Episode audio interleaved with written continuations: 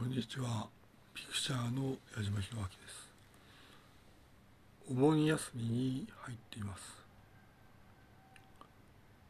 まあ、流れゆく水のようなものだなと人生は思っております。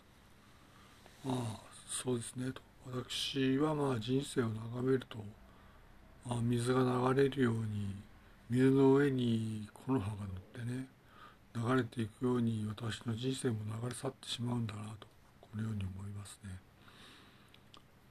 そうですね私の自己紹介としては基礎の矢島弘明です。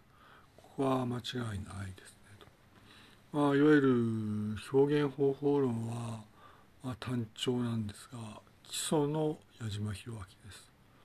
えー、基本の本に、えー、礎石の礎ですね基礎の矢島弘明です。よろしくお願い申し上げます。そうですね。うん。ああ、あまり極限をするとやはりまずいのかなという感覚があって、ああ、56歳なんですが、56歳の矢島弘明としては極限はやはりまずいんだなという感覚がありますねと。ああ、それはまあ各人でね、各人で、しっかり対応していただきたいとこのように思います。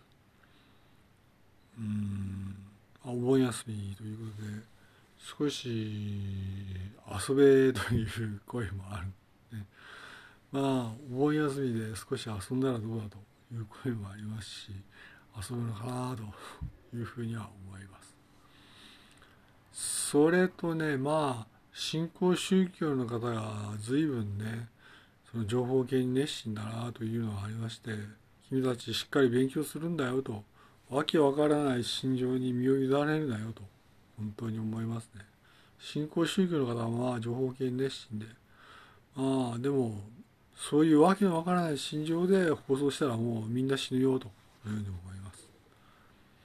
えー、基礎の矢島弘明です。よろしくお願い申し上げます。まあ極限はまずいので、矢島弘明でした。ピクチャーでした。失礼いたします。